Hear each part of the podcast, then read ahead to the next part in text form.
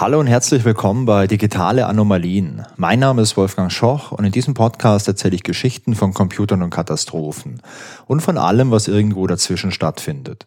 Hier geht es um die wunderbare Welt der Technik und um all die Geschichten von Fehlern und vom Scheitern. In der heutigen Folge Nummer 49 erzähle ich euch die Geschichte einer britischen Firma, die einen gefährlichen Namen hatte. Außerdem erfahrt ihr in dieser Folge, wer Bobby Tables ist. Bei der Softwareentwicklung gibt es eine ganze Reihe von goldenen Regeln. Eine goldene Regel ist beispielsweise, dass man keine eigenen kryptografischen Funktionen implementieren sollte. Der Grund dafür ist einfach. Kryptografische Funktionen sind in der Regel ziemlich komplex und die Wahrscheinlichkeit, dass man da irgendwo einen Fehler einbaut, die ist einfach bei ungefähr 100 Prozent. Und äh, es gibt viele fertige Bibliotheken, die man nutzen kann. Da gibt es auch sehr viele Open-Source-Sachen wo man davon ausgehen kann, dass sich das viele Menschen angeschaut haben, dass das oft verwendet wurde, oft getestet wurde und dass man deswegen eine relativ hohe Fehlersicherheit hat. Das ist wie gesagt eine solche äh, goldene Regel. Eine andere goldene Regel ist, dass man Software ausgiebig testen sollte, bevor sie eingesetzt wird.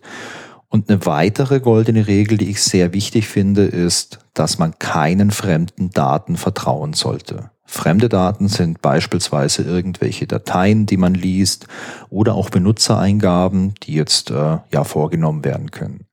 Man sagt da auch gerne never trust user data, also vertrau diesen Daten einfach nicht.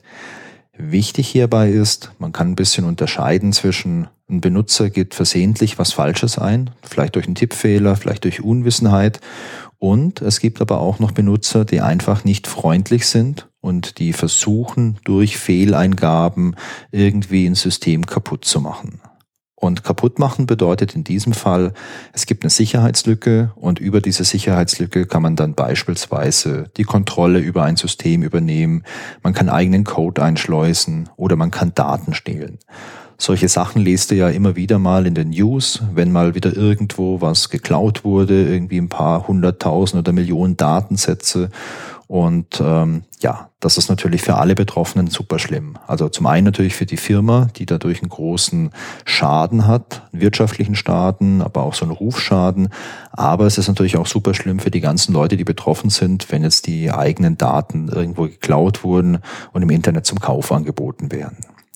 Deswegen ist es wichtig, wenn man eine Software entwickelt, dass man wirklich auch sicherstellt, dass alle Daten, die irgendwo verarbeitet werden, dass die auch gut geprüft wurden. Und prüfen bedeutet jetzt nicht, dass man jetzt nur in der Benutzeroberfläche beispielsweise abfragt, ob die Daten soweit korrekt sind, also dass eine Postleitzahl in Deutschland auch wirklich äh, fünf Ziffern hat und nicht nur vier oder sieben, sondern es bedeutet, dass diese Daten auch nochmal richtig innerhalb der Software validiert werden. Denn wenn ich jetzt ähm, eine Web-Oberfläche habe und da kann ich was eintippen, und ihr kennt das bei solchen Web-Oberflächen, wenn man da ein Formular hat, beispielsweise für eine Registrierung oder bei einem Online-Shop, wo ihr eure Adresse eingebt, dann ist es ja manchmal möglich, dass man, keine Ahnung, bei der Anrede über so ein Dropdown verschiedene Sachen auswählt, also Herr, Frau etc.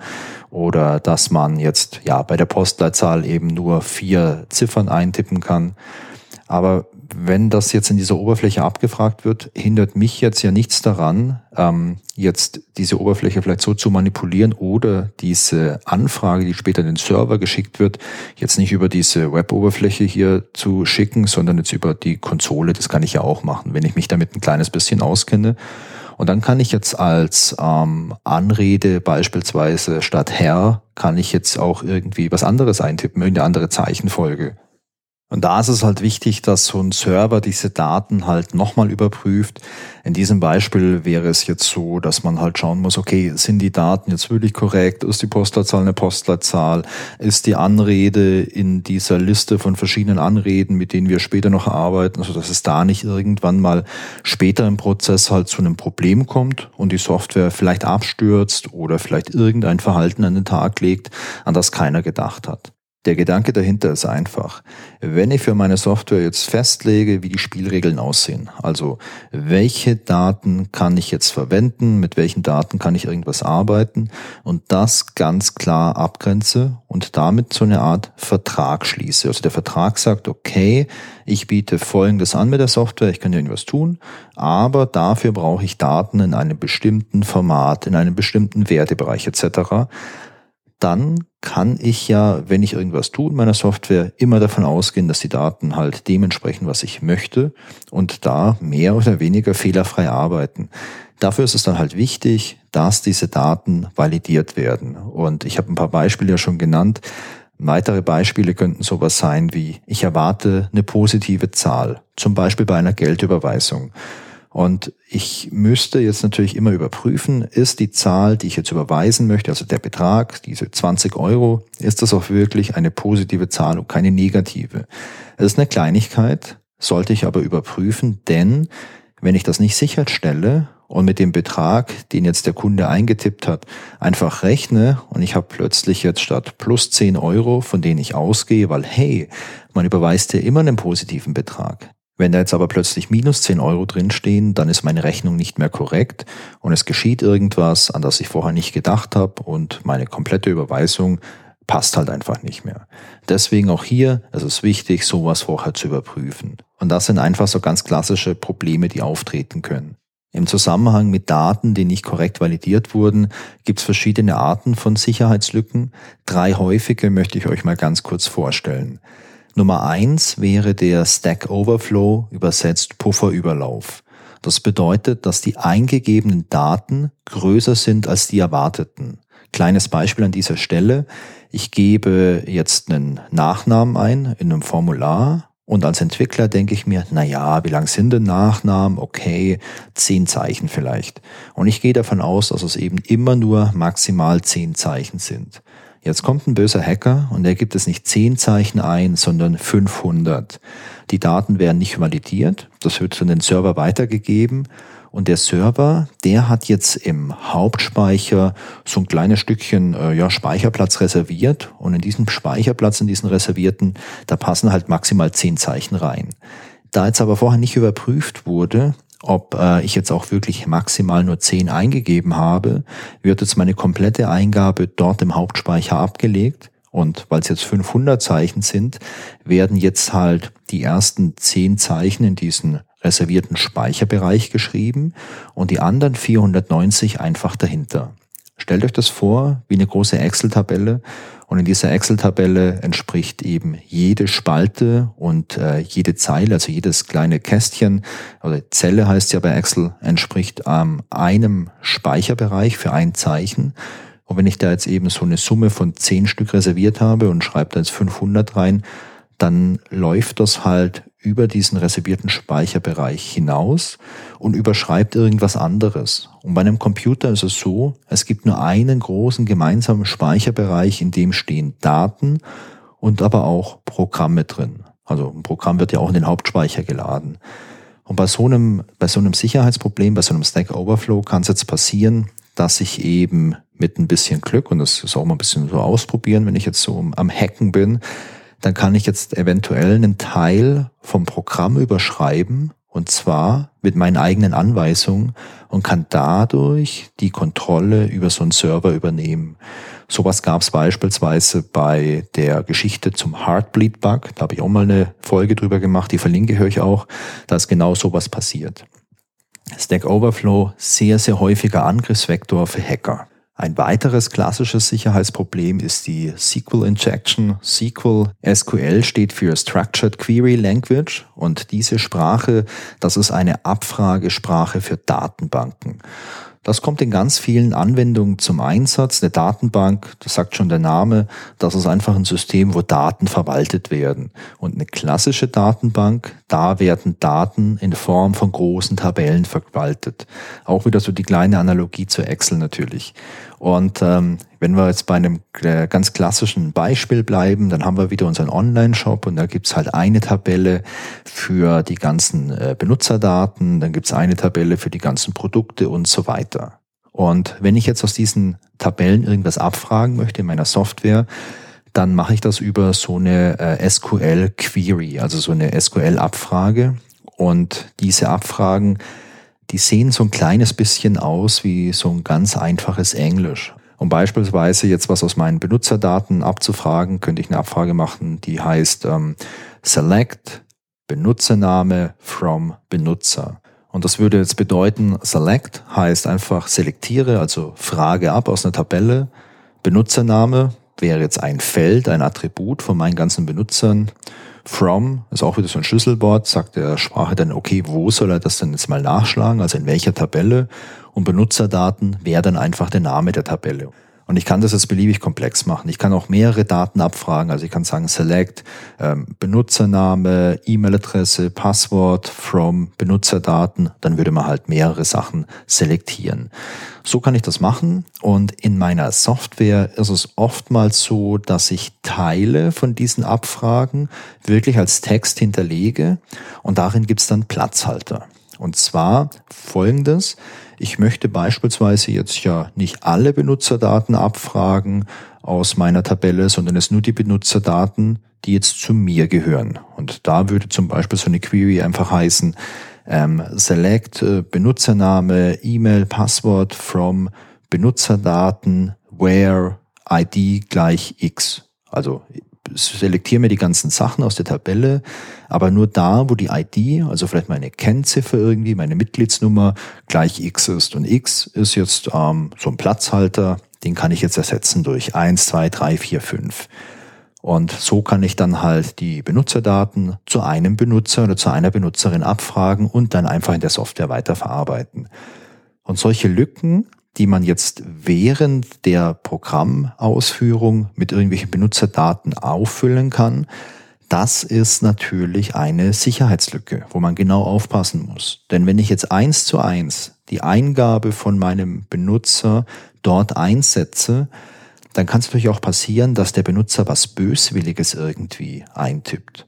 Und bei sowas wie so einer ähm, Benutzer-ID, da ist es vielleicht noch einfach. Da könnte ich jetzt einfach sagen, okay, ähm, die Benutzer-ID ist immer eine Zahl und ich kann relativ leicht überprüfen, dass es immer eine Zahl ist. Okay, easy. Jetzt kann es aber auch so sein, ich möchte mich als Benutzer anmelden und ich gebe Benutzername und Passwort ein. Und jetzt ist im Benutzernamen oder im Passwort, da sind vielleicht jetzt einfach schon Sonderzeichen drin und es ist ein bisschen länger und ich kann vielleicht auch gar nicht so ganz einfach sicherstellen, dass da jetzt nichts Böswilliges drin ist. Und was kann passieren? Ich kann beispielsweise für so eine Anfrage jetzt hier auch was Böswilliges eintippen, was diese SQL-Query dann einfach manipuliert und dazu führt, dass jetzt was gelöscht wird, zum Beispiel in so einer Datenbank, oder dass jetzt was anderes irgendwie überschrieben wird, ein Passwort überschrieben wird oder so, und ich dadurch was Böswilliges mache.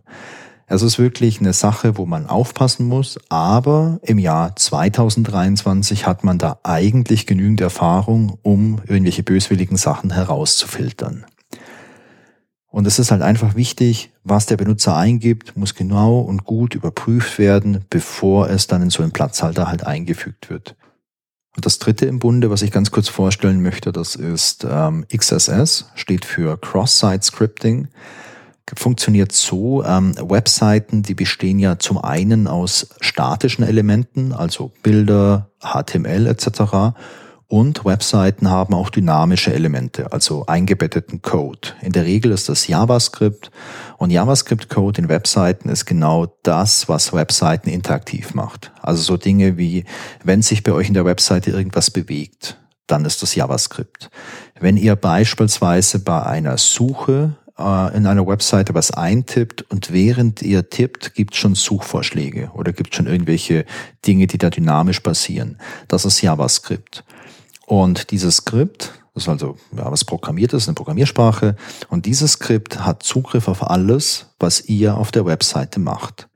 Bei Cross-Site-Scripting geht es jetzt also darum, ein fremdes Skript in eine andere Webseite einzuschleusen. Das Ziel davon ist, dass dieses Skript ausgeführt wird und dann die Seite manipuliert und oder Daten klaut. Da gibt es viele Arten, wie man das machen kann und ich glaube, um das im Detail zu besprechen, sollte ich mir mal jemanden einladen und da eine eigene Folge drüber machen. Aber um euch einen kleinen Einblick zu geben, ähm, lasst mich das mal ganz einfach erklären. Ich könnte beispielsweise Folgendes machen. Wenn ihr auf einer Website seid, die eine Suche hat und ihr mal irgendeinen Suchbegriff eintippt und auf Suchen klickt und euch dann im Browser mal diese ganze URL anschaut, dann steht da normalerweise was dran wie, keine Ahnung, https doppelpunkt doppelslash www.google.de und dann kommt ein Fragezeichen und dann kommen irgendwelche Parameter. Und ein Parameter ist bei Google, glaube ich, der Parameter Q, der steht für Query und da steht dann Q gleich und dann steht dann der Text, den ihr eingegeben habt. Also wenn ihr nach digitale Anomalien googelt, dann steht da halt äh, Q gleich digitale plus Anomalien. Und ich könnte jetzt diesen Link nehmen und euch schicken. Und wenn ihr diesen Link aufruft, dann seht ihr bei euch im Browser die Google-Suche, die nach digitale Anomalien gesucht hat. Jetzt kann ich aber auch hingehen und nicht digitale Anomalien als Parameter da dranhängen, sondern mein komplettes böses Skript. Und wenn Google jetzt nicht geschützt würde, würde es dieses Skript ausführen und eben halt irgendwas Böses machen. Und das ist auch so ein klassischer Angriffsvektor, wenn man jetzt mit so Cross-Site-Scripting unterwegs ist, dass man Leuten halt so manipulierte Links schickt und da klickt man erstmal drauf, weil man denkt, hey, Google ist eine, ist eine gute Seite, da ist schon nichts Böses. Ihr klickt drauf, ihr kommt auf äh, die Google-Website, ihr seht hier, oh, die ist SSL verschlüsselt und das ist eine sichere Seite und dieses Skript macht es irgendwas im Hintergrund, klaut vielleicht irgendwie euer Passwort oder so und ihr bekommt es gar nicht mit. Das ist so eine Möglichkeit, die man durchführen kann. Eine andere Möglichkeit wäre, ich ähm, registriere mich auf einer Website, beispielsweise auf so einem Online-Forum und statt einem Benutzernamen, also statt Wolfgang als Benutzername, nehme ich mein boshaftes Skript und trage mir das als Benutzernamen ein. Speichere das Ganze. Auch wenn diese Website jetzt nicht registriert, dass ich hier ein boshaftes Skript äh, eingetragen habe als Namen, wird jedem und jeder Benutzerin die in diesem Forum unterwegs ist und die irgendwo einen Beitrag sieht, wo mein Name drin vorkommt, eben halt nicht nur der Name angezeigt, sondern dieses Skript ausgeführt und ich kann dann beispielsweise auch irgendwelche Passwörter klauen oder irgendwas. Naja, und ähm, Cross-Site-Scripting, da gibt's viele andere Varianten noch und das ist ein sehr, sehr häufiger Angriff im Internet. Der kann allerdings abgewehrt werden, indem alle Eingaben sehr gut überprüft werden. Und leider Gottes machen das nicht alle Webseiten. Okay, und nach dem bisschen Vorgeplänkel kommen wir mal zur Story von dieser Folge. Die Story beginnt am 16. Oktober 2022. An dem Tag gründet der britische Informatiker Dr. Michael Tandy eine neue Firma. Und in äh, Großbritannien ist es ganz einfach. Wenn man da eine neue Firma gründen möchte, kann man das ganz einfach online machen. Der Michael Tandy, der möchte ein Beratungsunternehmen gründen und er überlegt sich einen coolen und lustigen Namen dafür. Und weil er nichts falsch machen möchte, schaut er sich ganz genau an, welche Zeichen bei der Namensgebung eigentlich legal sind. Und von der britischen Regierung gibt es eine genaue Übersicht, wo dargelegt wird, was man beachten muss, wenn man so eine Firma gründet und worauf man achten muss, wenn man einen Namen wählt. Denn manche Sachen sind nicht erlaubt. Beispielsweise sind äh, irgendwelche rassistischen Begriffe oder so sexistische, beleidigende Begriffe sind nicht erlaubt im Firmennamen. Und es ist auch genau aufgeführt, welche Zeichen man verwenden darf.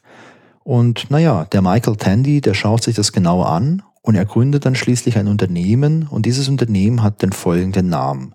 Ich lese euch den mal ganz kurz vor. Das Unternehmen, das heißt, Anführungszeichen, Spitze Klammer geschlossen, Spitze Klammer geöffnet, Script Source gleich, https Doppelpunkt Doppelslash, mjt.xss.ht Spitze Klammer zu Limited. Und der Name, der wird dann auch erstmal ohne Probleme ins Handelsregister eingetragen.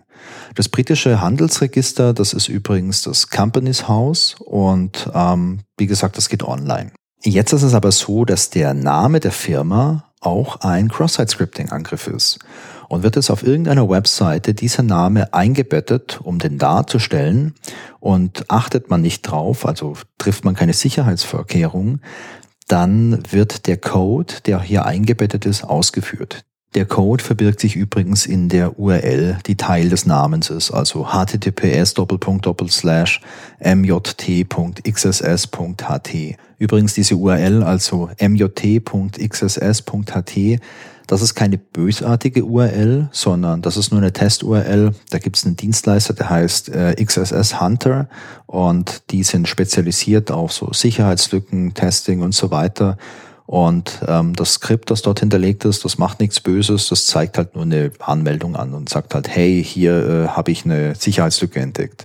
Total überraschend ist jetzt, dass diverse Seiten durch diesen Namen verwundbar sind. Die Daten vom Handelsregister sind nämlich öffentlich verfügbar. Man kann die auch per API abrufen, also per Programmierschnittstelle. Und das machen auch viele andere Webseiten und die binden jetzt die Daten vom Handelsregister halt auf ihren eigenen Webseiten ein. Und da wird klar, dass viele verwundbar sind und eben bei vielen jetzt so eine Fehlermeldung oder so eine Warnmeldung angezeigt wird. Die Sache, die wird sehr schnell bekannt. Das Companies House, das schreibt daraufhin alle Kunden an, die solche Daten abziehen und warnt sie vor der Firma. Man nimmt dann auch Kontakt mit Michael Tandy auf und äh, das Companies House, also das Handelsregister, das drängt dann auch auf eine Namensänderung. Der Michael Tandy, der stimmt dem auch natürlich zu. Und der Name, der wird dann auch geändert in That Company whose name used to contain HTML Script Text Limited. Und der Name, der ist natürlich echt richtig, richtig cool. Der Michael Tandy, der meldet sich später auch noch online zu der Sache. Und er schreibt im äh, Forum vom Companies House, dass es ihn überrascht, dass Webseiten, die mit solchen personenbezogenen Daten hantieren, nicht gegen Cross-Site-Scripting geschützt sind. Immerhin ist das nämlich eine der häufigsten Angriffsarten im Internet. Es entsteht kein wirklicher Schaden durch die ganze Geschichte, aber bei einem bösartigen Skript hätte das auf jeden Fall passieren können. Was ist das Fazit der Geschichte? Ich wiederhole mich, aber ich bleibe dabei. Never trust user data. Ich finde das einfach unglaublich wichtig. Und es ist auch völlig egal, auf was für einer Plattform man programmiert. Und es ist auch egal, ob das jetzt irgendwie eine Handy-App ist oder eine Server-Anwendung oder die Cloud oder irgendwas anderes. Eine Software ist am verwundbarsten bei der Verarbeitung von irgendwelchen Daten. Das war früher so und das ist heute immer noch so. Glücklicherweise gibt's heute viele coole Funktionalitäten, mit denen man solche Validierungen vereinfachen kann. Man muss also nicht immer bei Null anfangen. Wichtig ist aber vor allem, dass man dran denkt und wichtig ist, dass man sich genau überlegt, wie sollen die Daten eigentlich aussehen, die ich erwarte. Denn nur wenn ich das komplett durchdacht habe, kann ich halt auch wirklich Daten identifizieren, die gegen diese Erwartung verstoßen und dann kann ich die halt einfach ablehnen oder irgendwie, keine Ahnung, verändern oder so. Eine weitere Sache ist das folgende. So Angriffsvektoren wie Cross-Site-Scripting, SQL-Injection oder auch ein Stack Overflow, das sind alles Dinge, die schon super, super alt sind. Aber gerade deswegen sollte man gut überprüfen, ob die eigene Anwendung auch sicher ist. Auch hier gibt es mittlerweile viele Mechanismen und Frameworks, die da viel Arbeit abnehmen. Also gerade wenn es um jetzt die Validierung von irgendwelchen Webdaten gibt. Man spricht in dem Zusammenhang von Escaping. Escaping bedeutet, wenn ich eine Benutzereingabe habe, und da sind irgendwelche gefährlichen Zeichen drin. Das sind oftmals so Sachen wie Anführungszeichen oder irgendwelche Klammern, denn die können halt in einem anderen Kontext halt was verändern. Und wenn ich sowas in meiner Benutzereingabe drin habe, dann kann ich sowas über diesen Escaping-Mechanismus unschädlich machen. Es gibt verschiedene Arten, wie das funktionieren kann. Beispielsweise könnte ich jetzt vor jedes gefährliche in Anführungszeichen Zeichen ähm, ein Backslash stecken oder vielleicht nochmal ein weiteres Anführungszeichen, um wirklich zu sagen, schau mal, das ist jetzt an dieser Stelle kein Steuerzeichen, das irgendeine Funktionalität hat. Das ist einfach nur was, was du anzeigen sollst. Und ich unterscheide sozusagen das gefährliche Anführungszeichen, das jetzt was abschließt oder was Neues beginnt, vom Anführungszeichen, das nur visualisiert werden soll, dadurch, dass ich vielleicht davor ein Backslash hin, hinpacke oder so. Je nachdem, in welcher Programmiersprache ihr unterwegs seid, ist das unterschiedlich. Aber als Entwickler weiß ich das natürlich. Und als Entwickler kann ich da halt auch drauf achten. Manchmal gibt es aber Situationen, in denen das schwierig ist. Denn es kann jetzt sein, dass man in einem Webformular äh, was eingeben kann und das darf valider HTML-Code sein. Ich habe es am Anfang nicht erwähnt. HTML, ähm, vielleicht wisst ihr nicht genau, was das ist. HTML steht für Hypertext Markup Language und HTML ist ähm, eine Beschreibungssprache, die eure Webseiten beschreibt. Also wenn ihr gerade am Computer seid und nicht wisst, was HTML ist, dann macht doch mal euren Browser auf und klickt auf rechts und schaut mal so, da gibt's eine Funktion, die heißt Quelltext anzeigen zum Beispiel. Schaut euch das mal an. Was ihr dann seht, sieht vielleicht aufs erste ein bisschen kryptisch aus, aber das ist HTML und HTML ist eine beschreibende Sprache, die sagt zum Beispiel so Dinge wie, hier ist ein äh, Textabschnitt, der hat eine spezielle Formatierung, der hat eine spezielle Position und so weiter.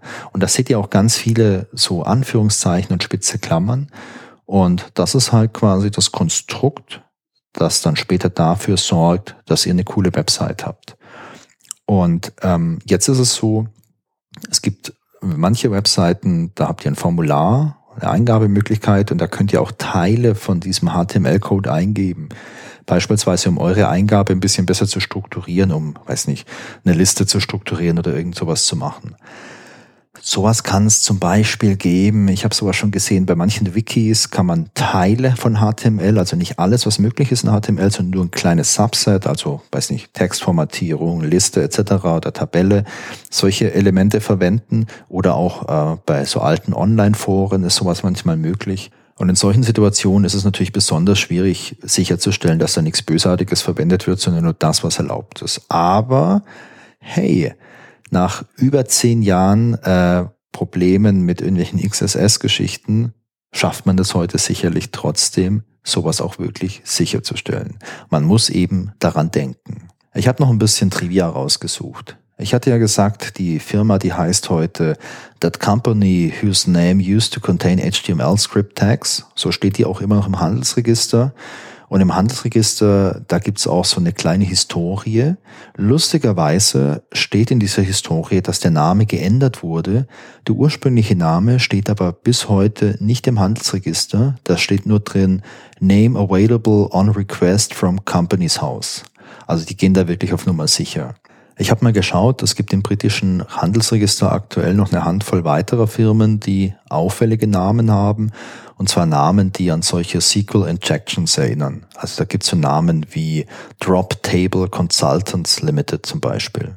Ich habe noch einen kleinen weiteren Trivia-Fact und zwar aktuell gibt es einen britischen Gesetzesentwurf, der solche Fälle verhindern oder verbieten soll. Der heißt Economic Crime and Corporate Transparency Bill und da steht drin, um, a company must not be registered under this act by a name that, in the opinion of the Secretary of State, consists or includes computer code. Also übersetzt, eine Firma darf nicht registriert werden mit diesem Gesetz, wenn der Firmenname nach Meinung vom Staatssekretär Computercode enthält oder Computercode ist. Es wird allerdings in diesem Gesetzesentwurf nicht beschrieben, was überhaupt Computercode ist. Und was ich interessant finde, der Staatssekretär entscheidet, was Code ist und was nicht. Und da ist die große Frage natürlich, ähm, handelt es sich um Programmiersprachen? Handelt es sich um irgendwelche HTML-Sachen? Handelt es sich beispielsweise um Shell-Befehle oder um was komplett anderes? Und sollte eigentlich ein Gesetz nicht eindeutig an der Stelle sein, damit man sich wirklich auch daran orientieren kann. Also da bin ich wirklich gespannt. Zum Zeitpunkt der Aufnahme es ist ein Gesetzesentwurf. Ich bin mal gespannt, was daraus wird. Einen weiteren Trigger-Effekt habe ich noch.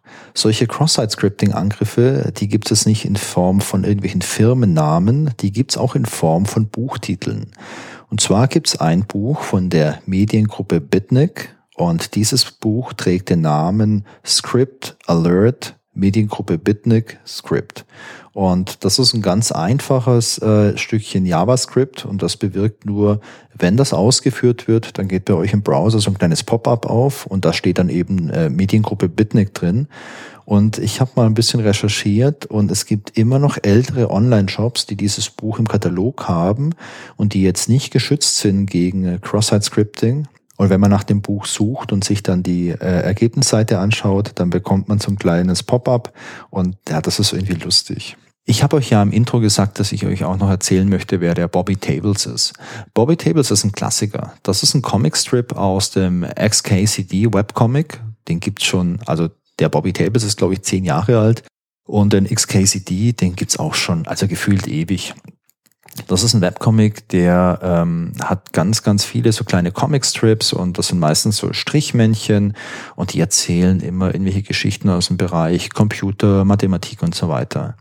Und in dem Bobby Tables Comic, ich verlinke euch den auch, könnt ihr euch mal anschauen, da gibt's vier so kleine Panels und da ist eine Mutter, die telefoniert mit der Schule von ihrem Sohn. Und die Schule, die ruft an und sagt, hey, ähm, wir haben echt ein paar Computerprobleme wegen deinem Sohn.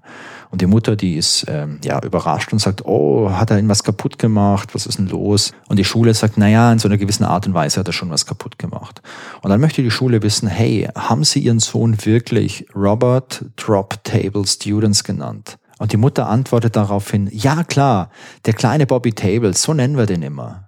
Und daraufhin die Schule, naja, jetzt haben wir die ganzen Schülerdaten aus diesem Jahr verloren. Ich hoffe, Sie sind zufrieden. Und die Mutter sagt zum Schluss, und ich hoffe, dass Sie gelernt haben, wie Sie die Daten in Ihrer Datenbank aufräumen können. Und das ist ein ganz lustiger Witz, denn der Sohn hat hier halt einen Namen verwendet, der so eine SQL Injection ist und die Schule hat es nicht gemerkt und hat den Namen, den der Sohn wohl irgendwo eingetragen hat, eins zu eins versucht in der Datenbank abzuspeichern und das hat halt bewirkt, dass die eigentliche Abfrage der Datenbank halt so kaputt gemacht wurde, dass sie die ganze Tabelle mit den ganzen Schülerdaten halt gelöscht hat. Und das ist ein lustiger Comic. Ich glaube, der ist noch lustiger, wenn man sich den anschaut. Also wie gesagt, ich verlinke euch den. Und damit hätten wir schon fast für heute. Wenn ihr Lust habt, dann schaut doch mal bei Discord vorbei. Einige Leute sind schon da und äh, ja, es macht einfach Spaß, mit, äh, mit euch zu diskutieren. Den Discord-Server findet ihr unter digitaleanomalien.de slash Discord oder als Link in den Show Notes. Und damit war's das für heute. Das war die Folge Nummer 49 von den digitalen Anomalien. Ich hoffe, es hat euch wieder Spaß gemacht. Ich freue mich, wenn ihr auch bei der nächsten Folge wieder mit dabei seid und ich freue mich über euer Feedback. Sehr gerne per E-Mail an feedback at digitaleanomalien.de oder als Kommentar zur Folge auf digitaleanomalien.de. Und wenn ihr Lust habt, dann folgt mir doch auch gerne auf Instagram, Mastodon oder Twitter. Die Links findet ihr in den Show Notes oder auf digitaleanomalien.de.